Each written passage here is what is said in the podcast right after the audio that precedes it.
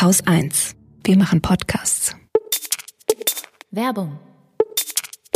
Hallo, hier ist Jessica, die neue Redakteurin für das Anhaltspunkte-Magazin. Heute möchten wir euch unseren neuen Kooperationspartner Here We Go vorstellen, das Gründerinnenportal für Sachsen-Anhalt. Es liefert euch alle wichtigen Informationen rund um das Thema Gründen in Sachsen-Anhalt. Auf www.herewego.de werden nicht nur inspirierende Gründerinnen vorgestellt, die mit ihrem Spirit das Bundesland nach vorne bringen, ihr findet dort auch alle wichtigen Ansprechpartnerinnen aus Gründungszentren oder Hochschulkontakte, damit eure Start-up-Idee von Anfang an den nötigen Schub und kompetente Unterstützung erhält. Das Portal liefert zum Beispiel alle wissenswerten Infos über den Gründungsprozess oder welches die optimale Unternehmensform für euch ist. Aber auch zum Thema Finanzierung gibt es hier einen guten Überblick über Förderprogramme und Finanzierungsmöglichkeiten. Noch mehr Infos findet ihr im monatlichen Newsletter, bei Instagram und Twitter. Weiterführende Links gibt es auf www.anhalts.fm und in den Show Notes. Das Projekt wird durch das Ministerium für Wirtschaft, Wissenschaft und Digitalisierung mit Mitteln des Europäischen Sozialfonds und des Landes Sachsen-Anhalt gefördert. Also Sachsen-Anhalt ist schon förderwillig, aber sehr konservativ und wenig risikofreudig.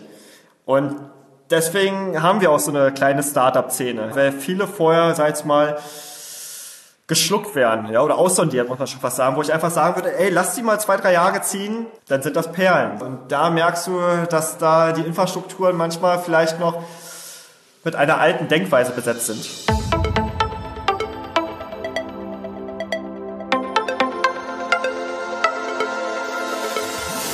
Hallo, ich bin Andrin Schumann und das ist Anhaltspunkte. Hier treffe ich mich mit Menschen, die sich ganz bewusst für ein Leben in Sachsen-Anhalt entschieden haben und die Dinge anpacken.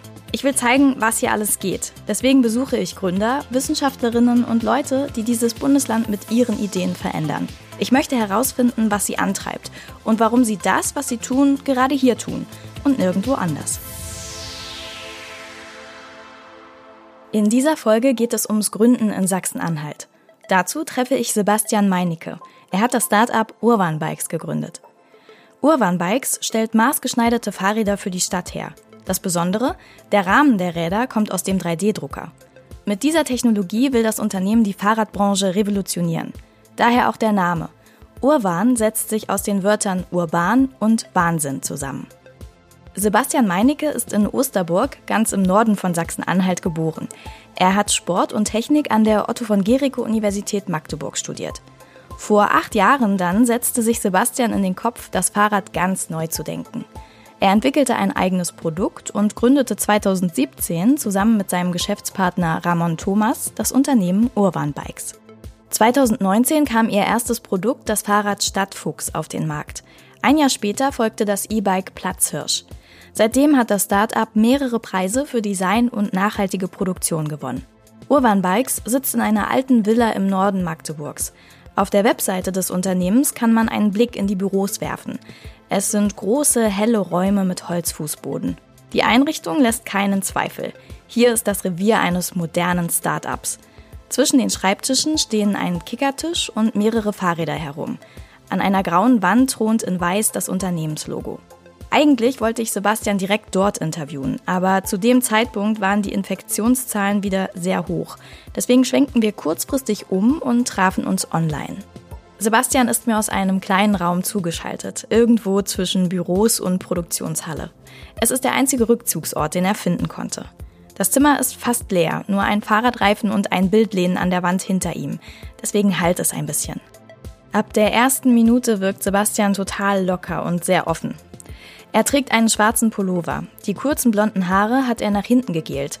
Sein Telefon legt er zur Aufnahme neben sich. Er will unbedingt die Hände frei haben, weil er beim Reden viel gestikuliert, sagt er. In der nächsten Stunde erzählt mir Sebastian, warum Gründen eine Sinuskurve ist und wieso es hilft, das eigene Ego auch mal zurückzustellen. Wir sprechen über die Vorzüge von Magdeburg und die Tücken der hiesigen Bürokratie. Außerdem verrät Sebastian seine Tipps für Gründerinnen. Aber zuerst geht es um sein Produkt, das Urban Bike.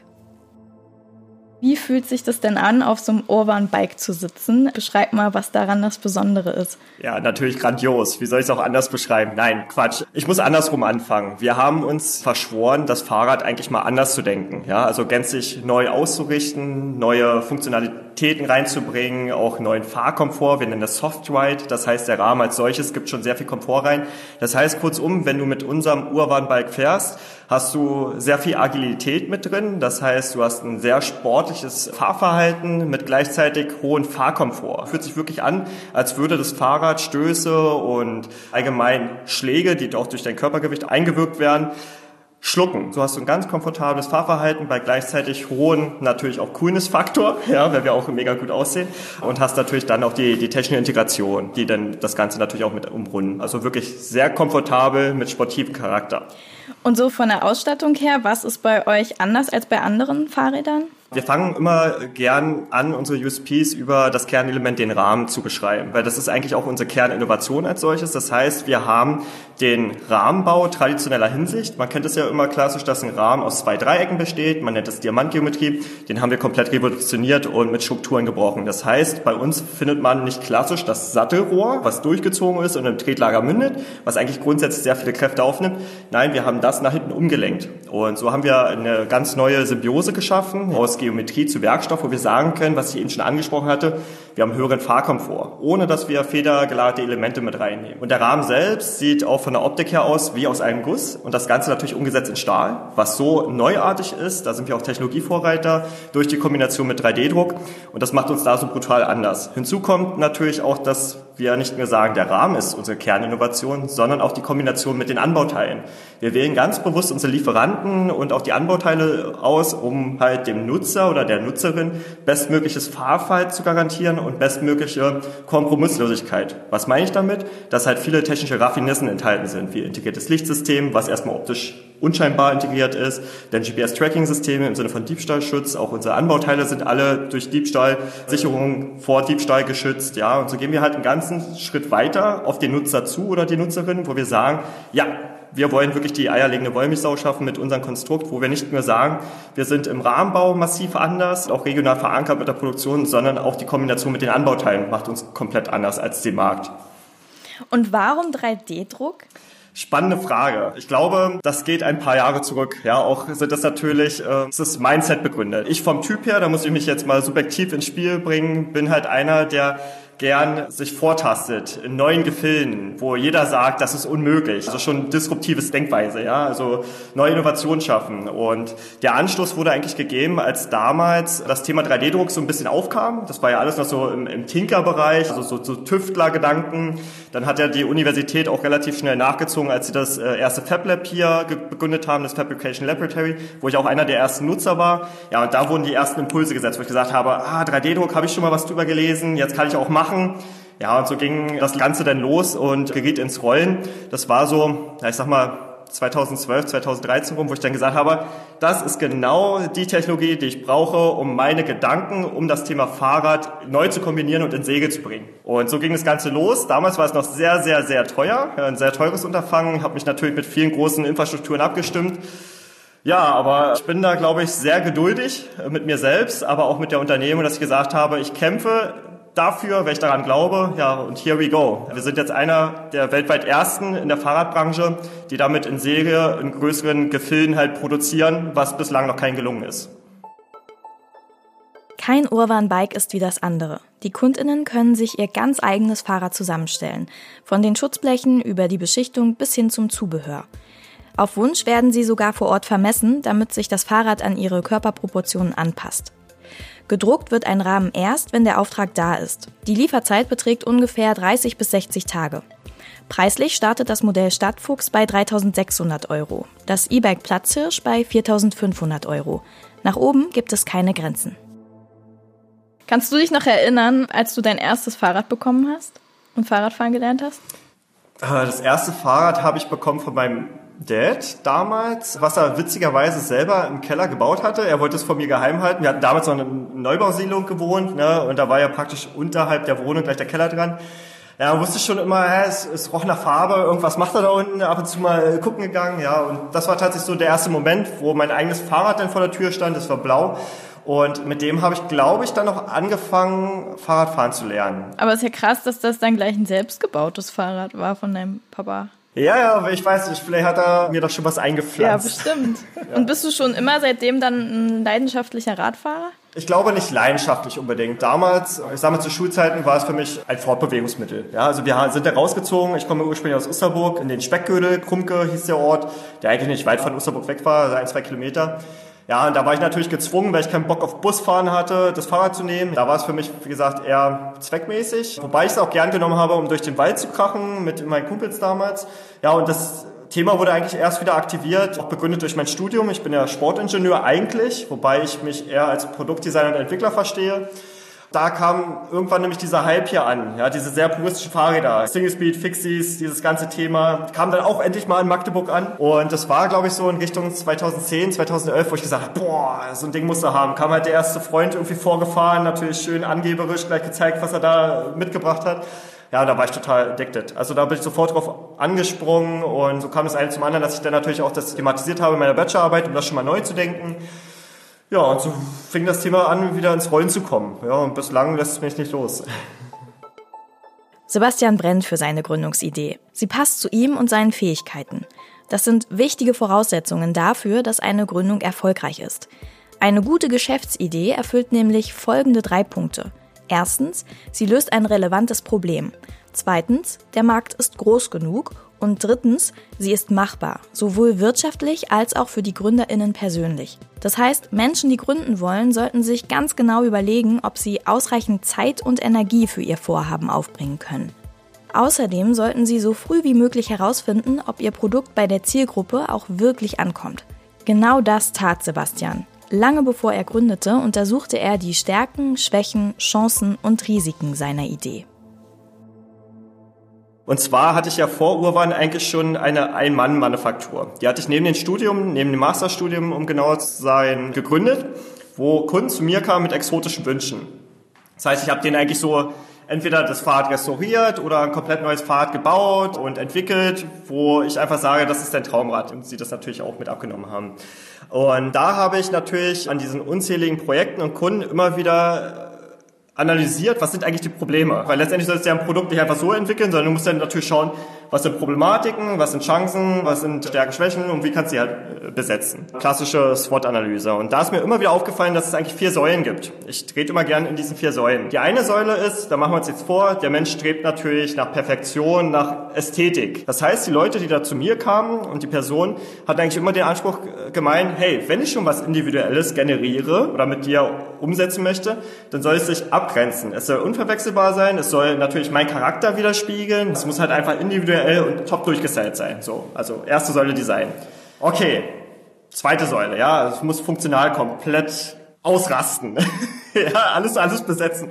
Dass sie dann gesagt haben, aber wenn es gut aussieht, muss es trotzdem ergonomisch sein, also komfortabel, es soll mir passen. Dann soll es natürlich bestmöglich schönes Licht haben, also saubere Integrationslösungen, die mir den Alltag erleichtern. Äh, es muss äh, natürlich auch Anbauteile haben zur Mitnahme von Gepäck, der eierlegende Wollmilchsau. Und vor allen Dingen, ich komme aus Magdeburg, Diebstahlsicherheit. Was bringt mir jetzt so ein teures Fahrrad, wenn ich es kurz einmal vom Supermarkt stehen lasse und es ist gezockt? So, ne, dann habe ich nichts gekonnt. So, dritte Säule war auch eine ganz interessante Säule, wo ich gemerkt habe, dass die Gesellschaft so ein bisschen doch im Wandel ist und so langsam hinterfragt. Und wir müssen ja sagen, wir haben ja nicht nur die Corona-Krise, wir haben auch die Klimakrise. Und das heißt, auch das Thema wird langsam allgegenwärtig. Das merkt man ja. Nicht nur den jüngeren Generationen, die sowieso anders aufwachsen, durch den ganzen Medienkonsum schon sensibilisiert werden, sondern auch langsam die älteren Strukturen, unsere, unsere Strukturen, ja, mit Age Co., alle werden mitgenommen. Das heißt, sie haben da auch dann immer schon gesagt, ja, wenn es äh, jetzt total ausdesignt ist, äh, maximale Funktionalitäten hat, will ich aber auch noch eine saubere Prozesskette, tolle Wertschöpfung, ordentliche Qualität im Prozess, am besten neuartige Prozesse, ja, um auch wirklich eine schöne Bauteilqualität im Allgemeinen zu bekommen, neuartiges Design. Und vierte Säule, es sollte nachhaltig sein, ne? möglichst grün, ich möchte ein Öko-Bike. So, ich sage, wo soll ich denn anfangen? So, da kommt nämlich das eine zum anderen, dass ich natürlich überlegt habe, okay, diese vier Säulen, wie kann man sie besetzen? Sebastian tüftelte ausgiebig an der technischen Umsetzung seiner Idee. Er entwickelte ein erstes Produkt, das möglichst viele Wünsche seiner Kundinnen erfüllte. Aber ein Produkt macht noch lange kein Unternehmen. Jetzt musste sich Sebastian mit den betriebswirtschaftlichen Fragen der Unternehmensgründung auseinandersetzen. Und wenn man jetzt äh, da auch mal ein bisschen zurückblickt, wie haben wir eigentlich angefangen? Die ersten Wurzeln hatte ich geschlagen durch ein, eine Gründungsberatung, nannte sich noch Texas, ansässig an der örtlichen Universität, der OVGU, die mich praktisch so ein bisschen Betriebswirtschaft an die Hand genommen hatten. Ja, das war, glaube ich, so Richtung 2013, 2014. Das heißt, ich kam da schon mit meinen wilden Ideen, so habe gesagt, hey Fahrrad, ich habe da Ideen, ich will es neu ausrichten, neu denken, neue Technologien reinbringen, regional verankern mit der Produktion, ich will die, die Weltherrschaft, ja. Und die haben mich dann an die Hand genommen, ja, Sebastian Piano, lass uns erstmal gucken, ob das überhaupt vom Geschäftsmodell Sinn macht. Gibt es überhaupt ein Geschäftsmodell? Gibt es überhaupt eine Zielgruppe? Wie sieht das Preisgefüge, die Preispolitik im Allgemeinen aus? So, da wurde ich zumindest erstmalig an die Hand genommen, wobei es wirklich ein Prozess war, wo ich autodidaktisch ganz viel lernen musste. Das heißt, ich habe nebenbei noch Veranstaltungen besucht, um mich betriebswirtschaftlich weiterzubilden, obwohl ich eigentlich im Kern Ingenieur bin. Das war so die erste Instanz. Die hat mich dann auch so weit motiviert. Da hatte ich auch schon erste Businessplan-Wettbewerbe gewonnen, welche ich auch meinen Businessplan dann zu Papier gebracht hatte, wo ich auch wieder die Bestätigung bekommen habe, hey, der Typ kann ja auch betriebswirtschaftlich. Jede Person, die gründen will, braucht einen Plan. Ein schriftlicher Businessplan ist kein Muss, aber durchaus hilfreich. Darin steht, was die Person vorhat und vor allem, wie sie ihre Geschäftsidee umsetzen will. Welche Rechtsform soll das Unternehmen haben? Wie will sie es finanzieren? Welche Meilensteine sollen bis wann erreicht werden? Und was braucht es dafür? All diese Fragen beantwortet der Businessplan. Potenzielle Geldgeber, das Arbeitsamt oder Geschäftspartnerinnen, sie alle wollen ihn auf jeden Fall sehen. Nur wenn der Businessplan überzeugt, werden sie die Gründung unterstützen. Aber auch für die Gründerinnen selbst ist so ein detaillierter Plan sinnvoll. Beim Schreiben durchdringen sie ihre Idee, finden Schwachstellen und erkennen Stärken. Der Businessplan ist sozusagen ihre strategische Basis. Nachdem Sebastian so gutes Feedback auf seinen Businessplan bekommen hatte, entwickelte er sein Produkt entschlossen weiter. Auch in seiner Masterarbeit widmete er sich ganz diesem Vorhaben. Von seinem Institut bekam er dafür maximale Freiheit. Nach dem Abschluss suchte Sebastian dann nach der richtigen Förderung. Er wollte seine Idee endlich auf den Markt bringen. Was folgte, war eine Odyssee durch die Förderlandschaft von Sachsen-Anhalt. In der Vorgründungsphase wurden Sebastian und sein Team durch den Ego-Gründungstransfer gefördert. Der setzt sich aus Mitteln des Landes und der EU zusammen und wird von der Investitionsbank Sachsen-Anhalt, kurz IB, verwaltet. Er gilt für innovative Gründungsprojekte, die an einer Hochschule umgesetzt werden. Im Fall von Urban Bikes war das die Otto von Gericke Universität Magdeburg. Mit Hilfe eines sechsstelligen Betrages konnte Sebastian seine Idee bis zur Serienreife weiterentwickeln. Das dauerte ungefähr zwei Jahre. In dieser Zeit war das Start-up komplett in die Strukturen der Uni eingebettet, was zum Teil hinderlich war, erzählt Sebastian, weil die Bürokratie innerhalb der Universität sie immer wieder stark ausbremste. 2017 kam es dann zur wirklichen Gründung von Urban Bikes. Damals konnte Sebastian die Venture Capital Gesellschaft BMP überzeugen, ihn weiter zu fördern. Venture Capital bedeutet Risikokapital. Venture Capital Gesellschaften investieren in junge Unternehmen, die ein hohes Wachstumspotenzial versprechen. Für das Risiko, das diese Gesellschaften eingehen, erhalten sie zum Ausgleich dann Anteile am Unternehmen. Außerdem bekamen Sebastian und sein Partner Ramon das Gründerstipendium Ego Start. Davon konnten sie sich 18 Monate lang ihre Gehälter zahlen, mussten also nicht Urban Bikes belasten, denn das sollte ja vor allem eines, nämlich wachsen. Und zu guter Letzt wurde auch das Personal von Urban Bikes querfinanziert. Und zwar mit dem Programm Innovationsassistent der IB. Das fördert die Einstellung von HochschulabsolventInnen. Deutsche Start-ups brauchen im Schnitt 3,3 Millionen Euro in den nächsten zwei Jahren. Das ergab eine Umfrage des Marktforschungsunternehmens Bitkom Research. Die meisten Start-ups zapfen dafür ihre eigenen Ersparnisse an.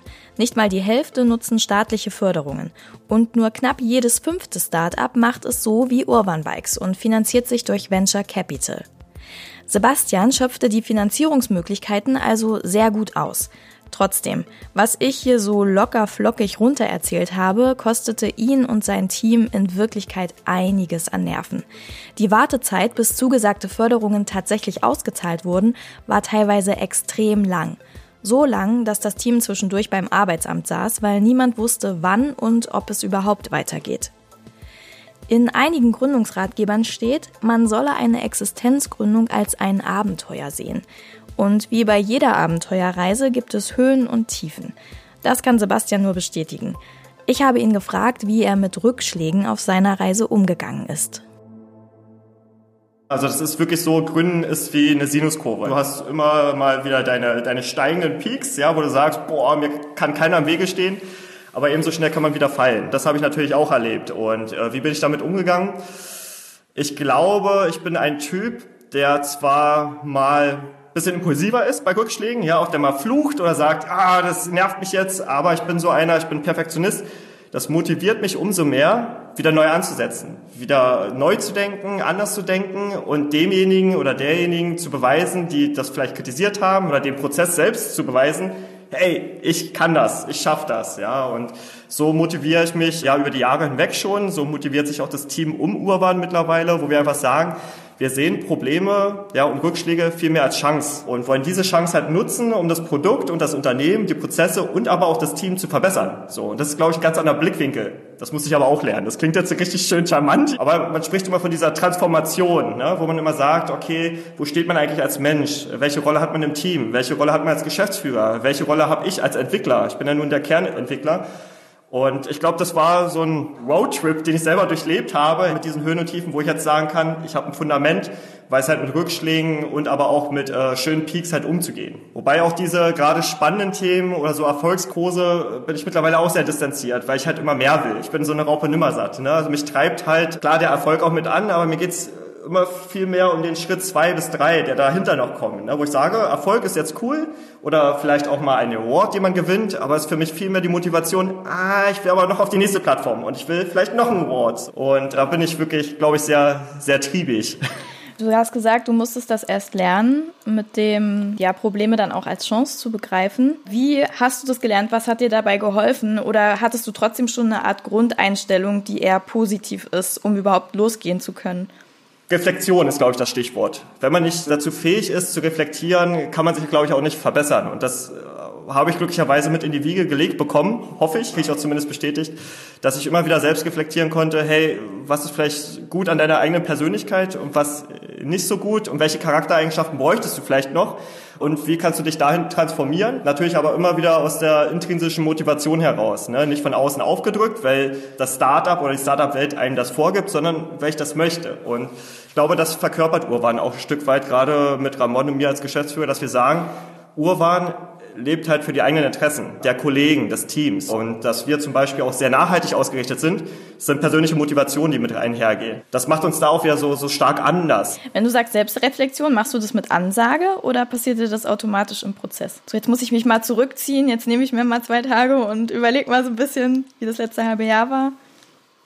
Äh, ehrlicherweise haben wir die Zeit gar nicht. Also Urban ist eigentlich unternehmerisch gesehen von den Prozessen her immer mit Sprint, weil wir uns so hohe Ziele setzen. Aber nicht, um uns Stück weit äh, unter Druck zu setzen, sondern weil wir einfach diesen, diesen Eigenantrieb haben. Und die Reflexion, ehrlicherweise, passiert, glaube ich, bei mir meist äh, vorm Schlafengehen oder morgens. So, ne? Ich habe morgens immer meine Runde so, äh, das ist praktisch so immer meine Routine, dass ich mit einem Hund spazieren gehe oder auch in der Dusche, wo ich dann einfach anfange, nochmal äh, Prozesse Revue passieren zu lassen, um dann halt mit frischer Motivation, mit einer gesunden Einstellung in den Tag zu starten, auch gegenüber dem Team. Natürlich eine ganz andere Stellung dann zu beziehen. Das heißt ja auch nicht, dass ich immer richtig liege. Ne? Und das gehört auch zur Selbstreflexion, einfach mal einzugestehen, ey, sorry, gestern war mein Ego ins Spiel, wir haben vielleicht hart diskutiert, aber eigentlich, du hast vollkommen recht gehabt. Lass uns da nochmal neu anfangen, deine Idee war geil, wir greifen das Thema nochmal an. Und ich glaube, das konnte ich vor ein paar Jahren noch nicht. Das muss ich ehrlich eingestehen. So, ne? Da war ich halt. Hat ja auch was mit Selbstsicherheit zu tun wahrscheinlich und Selbstvertrauen, ne? Absolut. Und ich glaube, das ist auch so typisch deutsch. Ne? Der Deutsche gibt ungern zu, im Unrecht zu sein. Und der Deutsche ist auch so grundkonservativ. Wo ich einfach sage, nee, ich glaube, der bessere Charakterzug ist halt zu sagen, ich hatte mal Unrecht oder ich gebe mal nach. Letztendlich ist es immer nur eine Ego-Frage. So. Und ich glaube, dass wir gerade vom aktuellen Team davon ausgehen können, dass wir wenig Egoisten hier drin haben, ja? also die wirklich sehr stark und mächtig sind, sondern nein, wir arbeiten sehr, sehr flach. Jeder hat praktisch seinen Input mit einzubringen, der wird auch gefordert, ja, und jeder kann sich hier verwirklichen. Und dementsprechend fühlt sich das auch hier wirklich so an, als wären wir eher eine Familie. Also wirklich, klar, das behaupten viele Startups von sich. Aber hier ist es wirklich so, das kriegen wir auch reingespiegelt, wir sind sehr familiär, sehr befreundet. Auch vor Corona haben wir sehr viele Aktivitäten vollzogen, wo wir auch skaten gegangen sind, einfach mal wieder. Oder in Jump House. Oder auch Paintball spielen und all diese Sachen. Oder LAN-Partys machen wir auch eigentlich regelmäßig. Wenn wir sagen, wir nehmen uns komplett raus, weil wir uns so auch verstehen. Und das nicht so zwangartig machen, weil wir sagen, wir sind Startup, wir sind cool, machen deswegen die Aktivitäten. Nein, wir machen die Aktivitäten zusammen, weil wir uns alle mögen. So. Das führt sich immer wieder, glaube ich, auf diesen Ego zurück, wo man sagt, auch als Geschäftsführer muss man sich in gewissen Positionen zurücknehmen, damit ein Unternehmen erfolgreich ist. Das, glaube ich, muss sich auch lernen, klar. Aber es ist ja schon ein Spagat zwischen, an welchen Stellen musst du dich zurücknehmen und andererseits wird ja an anderen Stellen wahrscheinlich auch von dir erwartet, dass du da ansagst, damit es hm, nicht zu hm. schwammig wird. Also es ist ja dann schon ein Switch. Wie kriegst du den hin? Ja, da gibt's ja ein paar Tools, also ganz losgelöst von Tools oder Vorgehensmodellen sind wir auch nicht. Da gibt's ja unterschiedliche Methodiken, sei es Holokratie, sei es Scrum, Agilitäten und Co. Wenn du mich jetzt hart fragst, welches Vorgehensmodell nutzt ihr denn, kann ich dir partout keine Antwort geben, weil wir aus allen Seiten mal den guten Mix mit einbringen ins Unternehmen. So schaffen wir es zumindest dann auch, eine klare Rollenverteilung zu vollziehen, wo wir ganz klar sagen, okay, wenn es hart auf hart kommt in gewissen Entscheidungsprozessen, ist das die Rolle von Ramon oder von Sebastian, wo sie einfach die Entscheidungsträger sind. Da geht es dann vor allen Dingen um das Business und Finance und allgemein auch die Beschaffungspolitiken, also wo einfach auch das Bankkonto überblutet. Aber da sind wir ganz klar natürlich die Leads. Aber wir haben auch ganz klare Rollen, wo wir sagen, hey, wenn jemand auf uns zukommt und mich fragt, das ist nicht mein Bereich, fragt denjenigen Lead. Da spreche ich mich komplett frei und treffe auch keine Entscheidung. Genauso auch Ramon. Genauso aber auch unsere Kollegen.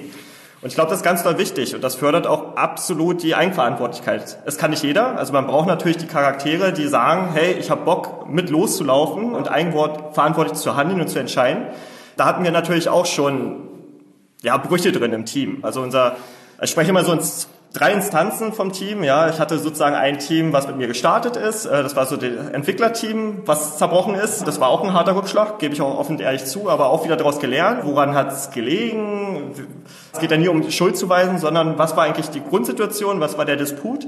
Das zweite Team ist leider auch zerbrochen, genau aus dem Grund, dass wir gesagt haben, wir nehmen dieses holokratische Modell oder den Ansatz, wo wir Rollen schaffen mit gewissen Aufgaben aber meiner Meinung nach hat es nicht funktioniert, weil sich einige der Rolle nicht bewusst waren. Und dann ist es halt wieder so, dass viel beim Geschäftsführer abgelagert wird, weil Geschäftsführer ist der Geschäftsführer, klassisch. Und so bist du halt so überhäuft von Themen, wo du einfach sagst, ihr nehmt mir selber die Kreativität, die ich eigentlich brauche, um die Prozesse in anderer Hinsicht aufzu und auszubauen. Und jetzt haben wir wirklich ein Team, muss ich auch wirklich sagen, bin ich stolz drauf, die dritte Instanz, wo alles passt. Alle sind total engagiert, motiviert. Wir müssen uns um viele Sachen einfach gar nicht kümmern, wo wir wissen, safe, das läuft, können uns auch halt auf ganz andere Dinge konzentrieren. Deswegen sind wir jetzt wirklich an so einem Wendepunkt. Jedes Unternehmen braucht ja so eine gewisse Anlaufzeit, gerade wenn wir äh, von Hardware reden, wir sind ein Hardwareprodukt, wo wir sagen, ey, jetzt geht's echt steil bergauf so. Ne? Also wir sind gerade so auf so, so, so, so einem Erfolgskurs, wo wir einfach sagen, ja, das liegt aber daran, wenn alle gut mitarbeiten und 120 Prozent geben. Ja. Aktuell arbeiten bei Urban Bikes etwa 15 Leute, darunter Teil- und Vollzeitbeschäftigte, WerkstudentInnen und PraktikantInnen. Sebastian betreut regelmäßig Abschlussarbeiten der Universität Magdeburg. Dadurch kommen etwa die Hälfte seiner Mitarbeitenden über die Uni ins Unternehmen. Aber auch von außerhalb trudeln immer mehr Bewerbungen ein, je bekannter Urban Bikes wird. Ich wollte wissen, worauf achten Sebastian und sein Geschäftspartner Ramon, wenn sie neue Leute einstellen? Also wenn man es mal auf, auf Soft Skills ein bisschen reduziert, eigenverantwortliches Handeln, zuverlässiges Handeln, ja, da sind wir auch wirklich typisch deutsch. Wobei wir aber nicht sagen, wir sind stringent, dass wir sagen, hey, du musst jetzt um 9 Uhr auf Arbeit sein und mindestens bis 17 Uhr arbeiten, mach deine neun Stunden, Pause ist nur eine halbe Stunde. Die Arbeitszeit ist uns eigentlich scheißegal, müssen wir ganz ehrlich sagen. Wir haben zwar einen gewissen Zeitraum, wo wir sagen, das Gleitzeit, abhängig von Termin muss derjenige, diejenige dann auch erscheinen, damit wir uns einfach abstimmen können oder schalten digital zu. Aber ansonsten geht es uns viel mehr um Zielerreichung. Und das ist praktisch auch ein Kriterium, dass man sagt, okay, man hat immer eine gewisse Zielorientierung oder sollte die Person haben, ne, um einfach zu wissen, was ist das Kernziel und dann sollte natürlich die Eigenverantwortlichkeit und die Motivation kommen, um das Ziel zu erreichen. Und Zuverlässigkeit und Eigenverantwortlichkeit plus hohe Motivation sind eigentlich die ursprünglichen Kriterien. Wir haben auch ganz viele Leute, die haben auf, auf dem Papier Abschluss des Studiums ganz andere Ausrichtungen stehen. Aber da merken wir einfach, die haben so eine Motivation und so ein Interesse an anderen Bereichen, dass wir gesagt haben, ja, wir besetzen dich trotzdem zum Beispiel im Vertrieb, obwohl du eigentlich Maschinenbauer bist. Und es funktioniert. Das ist halt eine Motivationsfrage. Die wollen auch was lernen, so wie du, was Neues.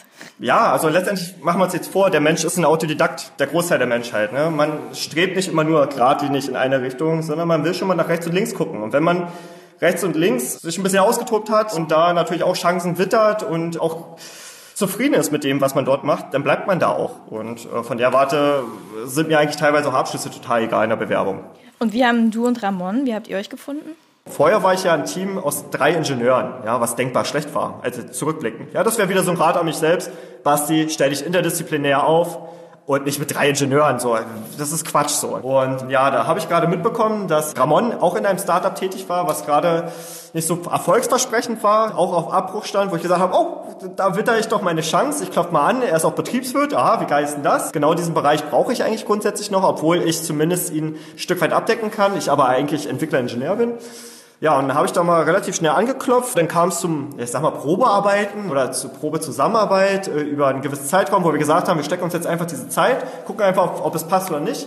Und siehe da, es hat super harmonisiert und das Gute an uns ist tatsächlich wirklich, und das kriegt auch, glaube ich, jeder mit, der uns kennenlernt, er ist halt wirklich der sehr rationale, pragmatistische, objektive Typ und ich bin halt sehr emotional, subjektiv, visionär, voraus. Und ich glaube, gerade diese Symbiose, die wir da haben, macht uns so unheimlich stark im Management, ja, und so unheimlich erfolgreich in dem, was wir machen, ne? Weil wir uns immer mal wieder ein Stück weit zurückholen können. Hey, Basti, guck mal ein bisschen auf der Zahlen, eher so rum, oder ich dann so, hey, Ramon, ja, wir müssen aber auch mal ein bisschen Vorsprung bringen. Sebastian spricht extrem schnell. Seine Gedanken scheinen trotzdem immer noch ein bisschen schneller als seine Sätze zu sein. Und er gestikuliert beim Reden wirklich wild. So wild, dass die Übertragung regelmäßig stockt, weil mein Programm Probleme hat, die ganzen Daten zu verarbeiten. Als ich Sebastian nach seinen Aufgaben als Geschäftsführer frage, da schlottern mir bei seiner Antwort ganz schön die Ohren. Ich fasse mal kurz zusammen. Er kümmert sich um Produktdesign und Entwicklung. Außerdem steuert er die Produktion. Zum Beispiel sucht er neue Lieferanten. Er ist für die Forschung und Entwicklung von Urban Bikes verantwortlich. Das heißt, er etabliert neue Prozesse im Unternehmen. Zum Beispiel hat er die Produktionslinie in Barleben komplett aufgebaut. Er übernimmt Teile des Marketings, außerdem Webdesign und den Grafikbereich. Er vertritt Urban Bikes nach außen, also gibt Interviews wie dieses hier. Vertrieblich kümmert er sich vor allem um Partnerschaften mit anderen Unternehmen, aber ab und zu betreut er auch noch einzelne Kundinnen direkt. Sebastian nennt das alles den klassischen Allrounder. Meine nächste Frage konnte ich kaum zurückhalten. Wie organisierst du dich? Micromanagement, Micromanagement. Also auch eine Transformation, die ich lernen musste, wobei ich glaube ich von mir selbst behaupten kann, ich bin ein äußerst strukturierter Mensch, auch sehr perfektionistisch. Das heißt, ich bin wirklich vom Tag her komplett durchgetaktet, auch von der Woche her, auch teilweise zwei, drei Wochen Forecast, wo ich ganz genau weiß, an dem Tag mache ich diese Geschichten. Und ich versuche mich teilweise nicht so dem Content-Switch hinzugeben. Das ist ja natürlich auch immer sehr störend für die Kreativität. Das heißt, ich habe feste Tage, wo ich mich eher nur dem Marketing widme oder nur Vertriebsthemen, um halt einfach in diesem Prozess besser drin zu sein und vor allen Dingen mehr Leistung zu bringen. Wenn man natürlich immer wieder zwischen diesen einzelnen Segmenten hin und her switcht, verlierst du an Leistung. Und ich slotte mich ähnlich wie es zum Beispiel auch die, die großen Manager machen. Das heißt, ich versuche immer die Arbeitspakete stündlich zu denken. Es gibt natürlich auch andere Ansätze, die sagen 5-Minuten-Tag, 10-Minuten-Tag, 15-Minuten-Takt. Das kannst du aber nur machen, wenn du wirklich eine Assistenz hast, die ganze Zeit die Termine hin und her schiebt. Das heißt, ich versuche mich stündlich zu takten. Das ist auch alles. Ich arbeite sehr strikt nach einem Kalenderprinzip, wo ich halt den Tag sehe. Und damit bin ich so hoch effektiv, dass ich genau diese ganzen Themen halt abarbeiten kann. Natürlich kommen aber dann auch noch die Kollegen mit ins Spiel, die natürlich darauf auch mit aufbauen. Das heißt, wir haben da eine sehr gute Kultur, wo wir uns sehr gut abstimmen. Wir haben auch äh, sehr angenehme Meetingstrukturen, wo wir halt höchst effizient arbeiten. Und das immer mit dieser Zielorientierung. Was ist das große Ziel? Was hat Prio? Das kommt auch noch mit ins Spiel, dass wir uns stark priorisieren in drei Clustern. Prio 1 klassischerweise höchste Prioritätsstufe, 2 ein bisschen on hold, darf auch gerne mal geschoben werden und neu geslottet werden und 3 ist erstmal so Long-Termer. Ja, den ziehen wir mal mit und der rutscht vielleicht mal auf 2 oder 1 nach. Und nach diesen Prinzipien sind wir unfassbar äh, schnell in dem, was wir machen. Hast du auch mal einen schlechten Tag? Ja, sicherlich. Also ich bin einer, der sehr schnell mit sich unzufrieden ist und das äh, lässt sich auch auf meine hohe Grundmotivation zurückführen, dass ich mich selber sehr stark reflektiere, hinterfrage, dadurch auch wieder den Motivationsschub bekomme, ja, ich muss besser machen, besser machen, ich muss schneller werden, ich muss besser werden und durch auch diese Strukturprinzipien, die ich sehr stark fahre, komme ich halt in diesen, diesen, diesen Kosmos rein, wo ich sage, okay, ich, ich ich merke wieder einen Effizienzsprung, so, ne? Und ich will immer mehr, mehr, mehr. Aber ich muss mich manchmal auch neu setteln. Das merke ich dann immer, wenn ich mal wieder Urlaub habe, wo ich merke, ey, alter Schwede, du hast ganz schön abgeliefert, du musst dir mal deine Maßstäbe vielleicht auch wieder zurücksetzen, weil du kannst nicht jahrelang so durch, durchmarschieren. Ja. Was machst du, um zu entspannen?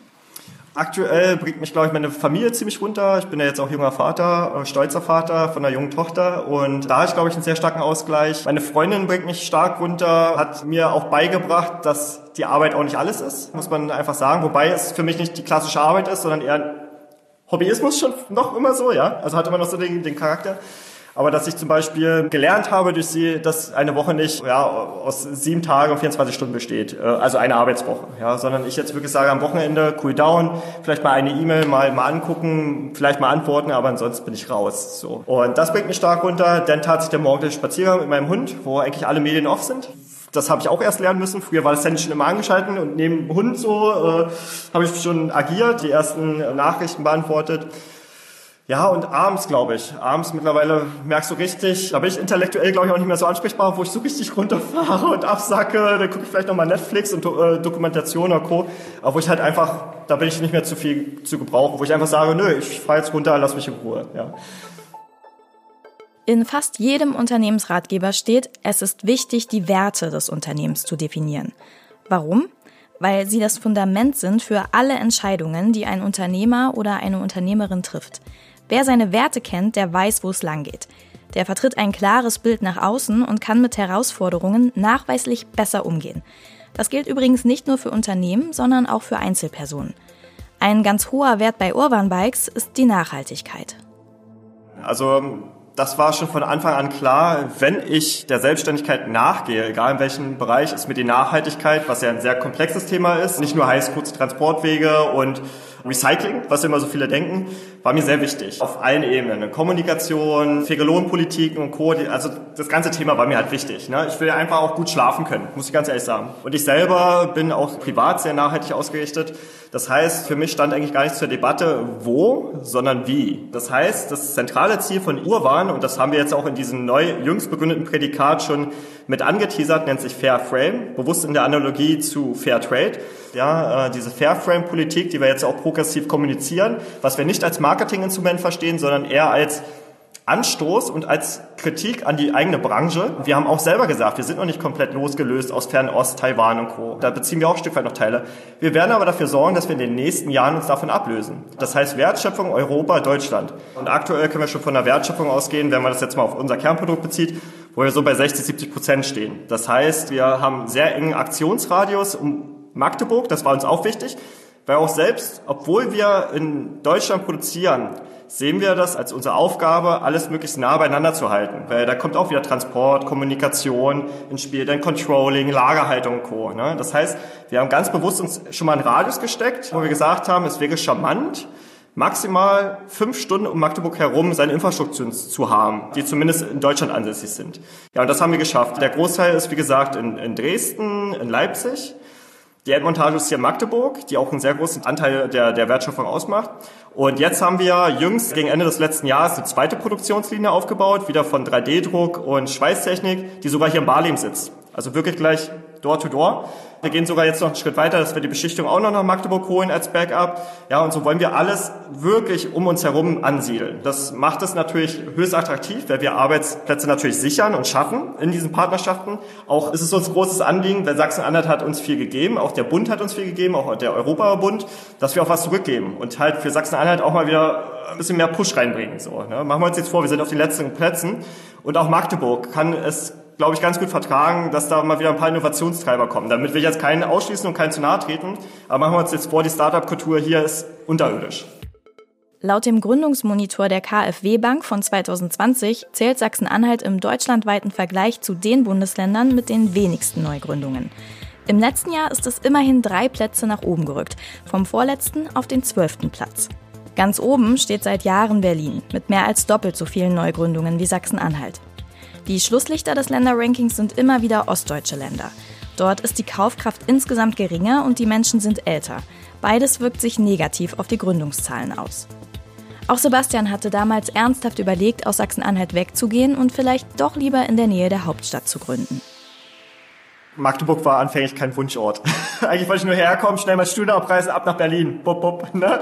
die wilde Zeit dort erleben. Und tatsächlich war es auch so, während des Bachelorstudiums war ich den Großteil auch in Berlin, weil meine Schwester dort schon seit Jahren wohnhaft ist und da habe ich glaube ich sehr viel mitgenommen, ja, auf unterschiedlichen Ebenen. Aber kurzum, wo hole ich meine Ideen her? Wahrscheinlich nicht unbedingt aus Magdeburg, um es mal hart zu sagen, ja, weil Magdeburg da einfach teilweise noch nicht aufgewacht ist. Ich sag's mal so nett formuliert. Ich gucke schon sehr stark über den Tellerrand hinaus. Ich habe auch mittlerweile ein sehr starkes Netzwerk, auch international ausgerichtet und schaue mich da wirklich in allen Bereichen um. Aviation, Automotive, auch ganz branchenfremd. Also da, da bin ich sehr weltoffen, sagen wir es mal so. Und äh, meine Freundin hat mich auch dazu bewogen, mit der ich jetzt auch schon über zehn Jahre zusammen bin, viel zu reisen dann auch. Da holt man ja auch wieder Impulse. Wie tickt eigentlich die Welt? Auch gerade arme Länder, wo ich einfach sage, du kommst zurück und denkst dir so, wie gut geht es uns eigentlich? Wir sollten eigentlich froh sein, wie wir leben dürfen hier in Deutschland. Das sind wahrscheinlich auch so ausschlaggebende Punkte, wo ich sage, wenn ich was eigenes mache, natürlich auch Erfolg haben will, dann bitte aber mit einer gewissen Ehrlichkeit, mit einer gewissen Transparenz, mit einer nachhaltigen Wertschöpfung. Und warum hast du dich dann für dein Unternehmen trotzdem für Sachsen-Anhalt entschieden? Warum ist Urban Bikes jetzt nicht in Berlin? Ja, interessante Frage. Tatsächlich stand ich mit Ramon auch auf der Kippe mit der Entscheidung. Ramon hat tatsächlich auch eine Familie über seine Freundin in Potsdam. Und wir haben, bevor wir Urban gegründet haben, das war Ende 2017, kurz mal mit den Gedanken gespielt, ey, vielleicht wäre Potsdam ganz cool, so in diesem ganzen Dunstkreis Berlin wo wir aber gesagt haben, lass uns da wirklich nochmal in uns gehen und nochmal abwägen. Und da haben wir wirklich nochmal die harten und weichen Faktoren so abgewogen, was eigentlich Magdeburg zu bieten hat. Und relativ schnell haben wir die Entscheidung getroffen, hey, Magdeburg ist doch eigentlich alles perfekt, ja, zumindest für das, was wir hier machen wollen. Und mittlerweile sind wir wirklich Wahlmagdeburger. Das gilt auch für das Unternehmen. Das wird auch langfristig hier bleiben. Da wird sich nichts dran ändern. Wir haben jetzt auch Familie äh, gegründet. Ramon jetzt vor ein paar Tagen so das zweite Kind bekommen. Wir sind hier auf jeden Fall sesshaft, fühlen uns hier wohl. Und äh, Magdeburg hat, glaube ich, noch sehr viel Qualität zu bieten, die aktuell noch underrated sind. Und da wird noch, glaube ich, viel passieren. Also wir fühlen uns hier pudelwohl nach wie vor. Was ist denn richtig cool an Magdeburg? Man muss einfach sagen, Magdeburg ist noch nicht ausgelutscht. Und das finde ich so verdammt nochmal wichtig. Guck nach Berlin. Berlin ist durch.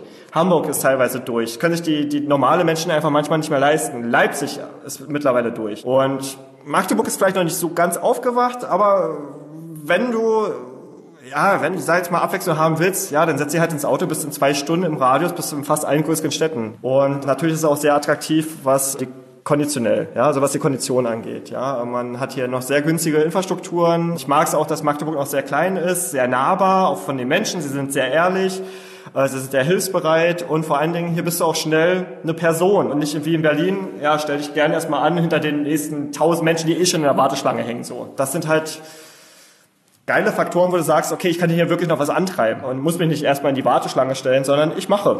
Ja, und das, das spricht halt absolut für Magdeburg. Und was fehlt dir in Sachsen-Anhalt?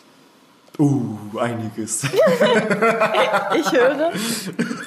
Ja, also für mich vor allen Dingen auf der kulturellen Ebene. Weil ich natürlich Berlin verwöhnt bin, zumindest noch in den Jahren, wo Berlin meiner Meinung nach noch echt war, könnte hier einfach mehr passieren. Da bin ich nicht mal auf Clubebene oder sonstiges, sondern ich finde einfach, die, die, die Kreativwirtschaft ist hier noch ein bisschen eingeschlafen. Es gibt viele Akteure, auch wie Urban Piraten und Co., die echt schon eine geile Richtung einschlagen. Aber ich finde, was ich, oder was ich schade finde, die Gesellschaft ist hier noch nicht so weit. Die nehmen das noch nicht so an. So, die Leute ackern sich einfach dumm und dämlich, versuchen Impulse zu setzen, aber da passiert nichts. Und ich würde mir einfach wünschen, dass mehr auf diesen Zug aufspringen, ja, vielleicht von den aktiven Akteuren, die einfach sagen, komm, wir schließen uns an, wir machen, wir schaffen Synergien, um die Gesellschaft mal so ein bisschen mitzunehmen oder die Bürger hier.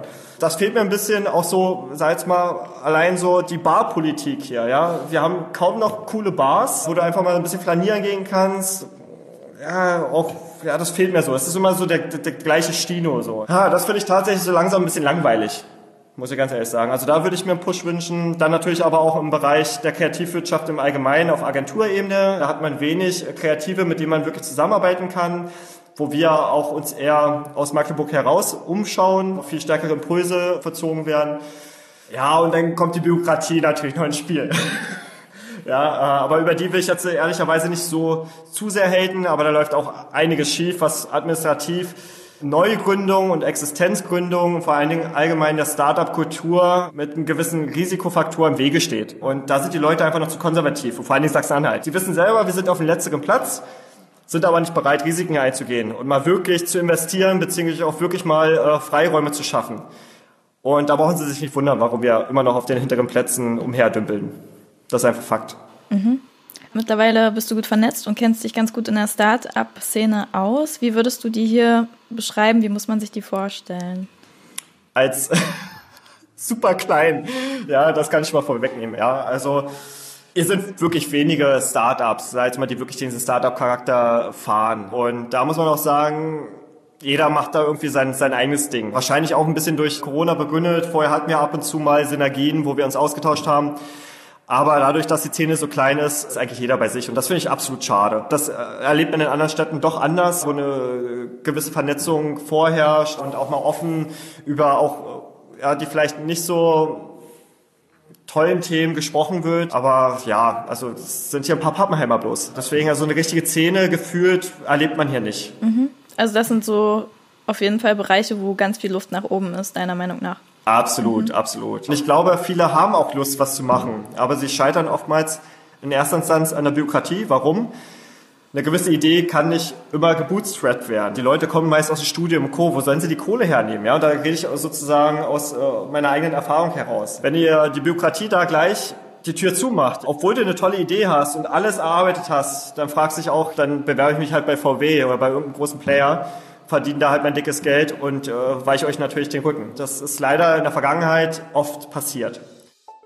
Wie ein Terrier musste er den Fördermittelgebern teilweise hinterherrennen, sagt Sebastian. Dass die lähmende Bürokratie ein deutschlandweites Problem ist, darauf deutet auch der KfW Gründungsmonitor hin.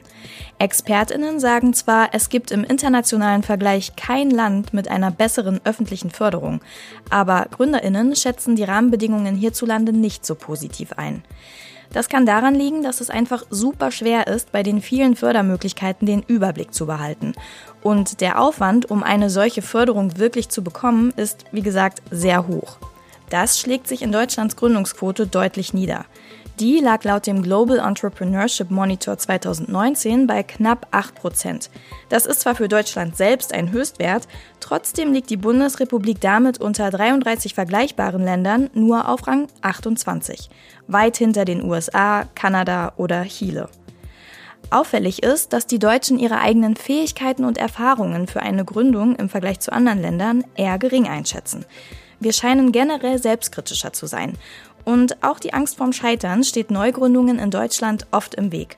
Von einer abgebrochenen Abenteuerreise will dann doch niemand so gerne erzählen. Sebastian gehört zu den knapp 8 Prozent, die sich trotzdem trauen. Er vertraut auf sein Können und scheut das Risiko nicht. Deswegen verkauft er seine Fahrräder mittlerweile in die ganze Welt. Woher kommen eure Kunden? Ui, von überall her mittlerweile.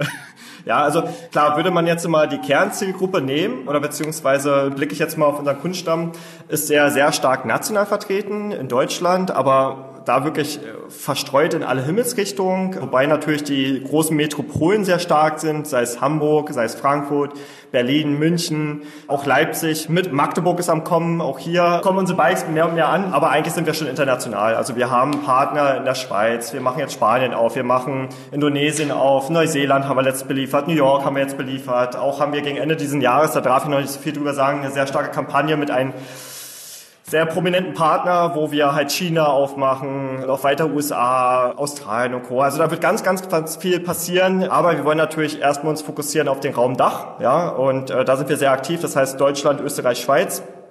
Und da sind eigentlich auch, ist die Vielzahl unserer Kunden zu Hause. Wie viel Fahrräder verkauft ihr denn inzwischen?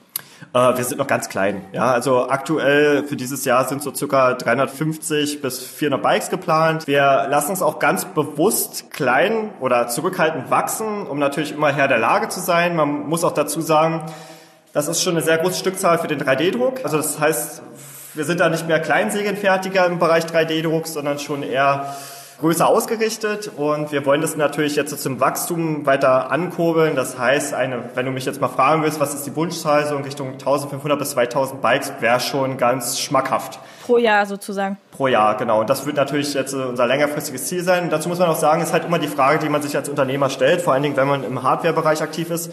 Was will man eigentlich? Will man einen quantitativen Prozess, also wo es immer um Stückzahlen geht, wo man natürlich aber einen gewissen Stress hat, weil man viel Materialfluss hat? Oder sagt man sich, hey, mich interessiert vielmehr die Qualität, also die, die Nähe zum, zum Nutzer, zur Nutzerin, wo ich halt sehr individuell auf die Needs, die Bedürfnisse eingehe und äh, fokussiere mich natürlich auch auf gewisse Innovationen ja, und Technologien. Und das ist Urban, das verkörpern wir. Ja. Wir sind Innovationstreiber mit disruptiven Technologien im Gepäck, versuchen maximal viel für den Nutzer, für die Nutzerin rauszuholen an Funktionalitäten und Designaspekten. Deswegen werden wir immer in kleinerer Stückzahl unterwegs sein und uns immer auch als Manufaktur verstehen. Also ihr wollt nicht wachsen bis ins Unendliche sozusagen. Ja, ich meine, Wachstum kann man manchmal nicht aufhalten, sagen wir es mal so. Das heißt jetzt nicht, dass wir nicht offen sind für Wachstum. Aktuell kann ich mir sagen, mit diesen 14 bis 15 Leuten bin ich mega happy. Alles steuert sich von selbst. 20, 25 ist wahrscheinlich auch eine gute Nummer. Darüber hinaus muss man sehen. Aber was mir halt wichtig ist, ich will eigentlich nicht den Anschluss verlieren. Ich mag es gerade so, wie es ist. Ne? Dieses familiäre, dieses freundschaftliche. Und diesen Charakter kann man natürlich nicht beibehalten, wenn man wächst. Weil irgendwann ist das Management fernab von dem, was eigentlich vielleicht in anderen Ebenen passiert. Und äh, das will ich mir eigentlich erhalten. Inwiefern wirkt sich die Pandemie auf euer Geschäft aus? Also ich darf schon fast vermessen sagen, dass wir einer der Gewinner sind, die aus der Pandemie hervorgehen, ne? weil die Leute natürlich nicht viel Möglichkeit haben, irgendwie mit der Umwelt zu interagieren. Das heißt, alles wurde ja zurückgefahren, auch sportiver Art und Weise, Reisen ist verboten. Und das Fahrrad, was ich aber tatsächlich gut finde, das sehe ich wirklich als Chance aus der Corona-Krise, jetzt nicht nur auf uns unternehmerisch betrachtet, dass das Fahrrad noch mehr an Bedeutung gewinnt. Da geht es für mich wirklich auch um die Umwelt als grünes Fortbewegungsmittel. Und ja, wir merken natürlich auch einen gewissen Hype um das Fahrrad, was sich natürlich auch auf unsere Absatzzahlen niederschlägt. Was uns natürlich trotzdem stört, ist, dass wir natürlich gewisse Aktivitäten auch nicht walten lassen können. Da geht es auch um Teamaktivitäten. Ja, wir müssen natürlich auch alles zurückfahren. Wir haben natürlich hier auch unsere Sicherheitsbestimmungen. Es ist schon eine andere Art des Arbeitens. Aber ich glaube, das ist für uns auch gegenüber anderen Meckern auf ganz hohem Niveau. Ich glaube, einige andere hat es richtig hart getroffen und äh, das schwimmt bei uns natürlich auch mit, weil die natürlich auch gewissermaßen mit uns befreundet sind oder aus dem Bekanntenkreis stecken. Ja, also ich habe da schon fast schlechtes Gewissen, wenn ich das sage. Wir sind einer der Gewinner, die aus der Pandemie hervorgehen. Wenn jetzt junge Gründer oder Gründerinnen vor dir stehen würden und die haben eine super tolle Idee und die wollen was gründen, was würdest du denen auf den Weg mitgeben? Ist halt auch wieder abhängig und schwer pauschal zu beantworten, ist immer wieder abhängig vom Geschäftsmodell. Ne? Also sind sie eher ein Softwareprodukt, sind sie ein Hardwareprodukt, weil das einfach ganz andere Richtungen sind. Ich würde denen aber tatsächlich sagen, habt Ausdauer, vor allen Dingen mit der deutschen Bürokratie. Die werden sie nicht nur, sag ich mal, hier in Sachsen-Anhalt antreffen, auch nicht bei der IB und Co., sondern auch woanders. Dann auch Stück weit diese Verbissenheit. Bleibt on track, lasst euch nicht sozusagen gleich von eurem Weg abbringen. Ja, auch ich hatte viele Hater und hatte auch viele die das kritisiert haben und die auch nicht an meine Vision geglaubt haben. Ich habe es aber trotzdem durchgezogen. Ne? Also man sollte seiner Idee treu bleiben, aber man sollte nicht, sich nicht verschließen vor anderem Feedbacks. Das heißt, ich versuche immer eigentlich offen und ehrlich durch die Welt zu gehen und zumindest Dinge aufzusaugen, um sie dann wieder zu hinterfragen. Und wenn ich halt merke, es ergibt keinen Sinn, dann kommst du halt in die Schublade. So, ne? Also ich glaube, Geduld, Ausdauer, Zielstrebigkeit, vor allen Dingen Zuverlässigkeit, Ehrlichkeit, auch ganz toll wichtig im Team vor allen Dingen, ja, auch gegenüber sich selbst. Man muss sich selber natürlich auch eingestehen, wann ist man an einem gewissen Punkt, wo vielleicht doch eher mal das Scheitern an die Tür klopft, wo muss man vielleicht mal neu denken, anders denken oder vielleicht mal einen Schritt wieder zurückgehen, ja, da bin ich wieder beim Ego, ja, auch einfach mal nachgeben, nachlassen. Das ist, glaube ich, ganz doll wichtig. Ich versuche immer einen Plan B in der Tasche zu haben. Ich habe mich an gewissen Punkten zu sehr auch auf Bürokratie verlassen und hätte vielleicht Zeit sparen können, um schneller am Markt zu sein, wenn ich mich einfach auf andere Dinge konzentriert hätte, ja, oder nach Alternativen Ausschau gehalten hätte. Ja, nicht nur auf eine Infrastruktur verlassen, das merke ich immer wieder, wenn ich jetzt doch wieder in unserer Startup-Szene bin, wo dann doch ein, zwei Startups jetzt versuchen zu wachsen, dass sie immer nur auf einen Kanal schauen. Das ist ganz da wichtig, auch mal über den Tellerrand hinauszuschauen, ja, auch vielleicht mal raus aus Sachsen-Anhalt, ja, um neue Ideen zu holen, neue Impulse. Und Networking ist halt auch immer King. Also Sachsen-Anhalt ist schon förderwillig, aber sehr konservativ und wenig risikofreudig. Und deswegen haben wir auch so eine kleine Startup-Szene, weil viele vorher, sag ich mal, geschluckt werden, ja, oder aussondiert, muss man schon fast sagen, wo ich einfach sagen würde, ey, lass die mal zwei, drei Jahre ziehen, dann sind das Perlen. Und da merkst du, dass da die Infrastrukturen manchmal vielleicht noch mit einer alten Denkweise besetzt sind, ohne jemand zu nahe zu treten. Sebastian Meinecke hat viel richtig gemacht. Die drei beliebtesten Gründungsfehler zum Beispiel hat er alle erfolgreich umschifft. Er hat seinen Businessplan selbst geschrieben, sein Produkt ausreichend getestet und er hat genug Kapital für seine Gründung eingeplant. Besonders hat mich Sebastians Energie fasziniert. Ich glaube, in seinem Kopf veranstalten hunderte von Ideen täglich ein Wettrennen und alle drehen sich darum, Urban-Bikes noch besser zu machen. Außerdem ist er unfassbar ausdauernd. Allerdings finde ich schade, dass sein Durchhaltevermögen so unnötig strapaziert wurde von der Bürokratie hierzulande. Andere geben deswegen auf oder ziehen weiter. Sachsen-Anhalt ist also definitiv noch zu schwerfällig. Es vermeidet Risiko und damit auch die großen Innovationen. Solange das so bleibt, wird sich an seinem hinteren Platz im bundesweiten Vergleich nichts ändern. Neue Ideen brauchen Luft zum Atmen, ihre Erfinderinnen Spielraum, um sie zu testen. Sie brauchen flexible Lösungen und punktgenaue Beratungen, Förderstrukturen, die sie effizient unterstützen, statt ihnen Zeit und Energie zu rauben. Sachsen-Anhalt wiederum braucht mehr Menschen wie Sebastian, Leute, die sich trotz der nicht ganz optimalen Bedingungen trauen, hier zu gründen. Es braucht diese Menschen nicht nur, weil sie Arbeitsplätze liefern und das Image des Bundeslandes verbessern, sondern weil es von ihnen lernen kann. Sie wissen, was noch fehlt, um hier in Zukunft leichter erfolgreich zu gründen. Das war Anhaltspunkte.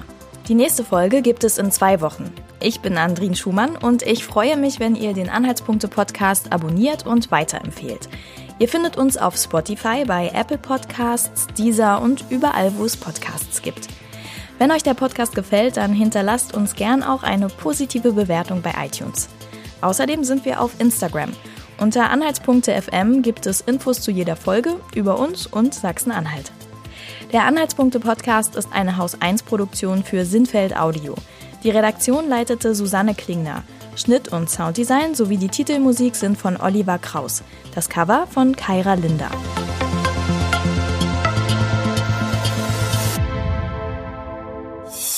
Eine Produktion von Haus 1.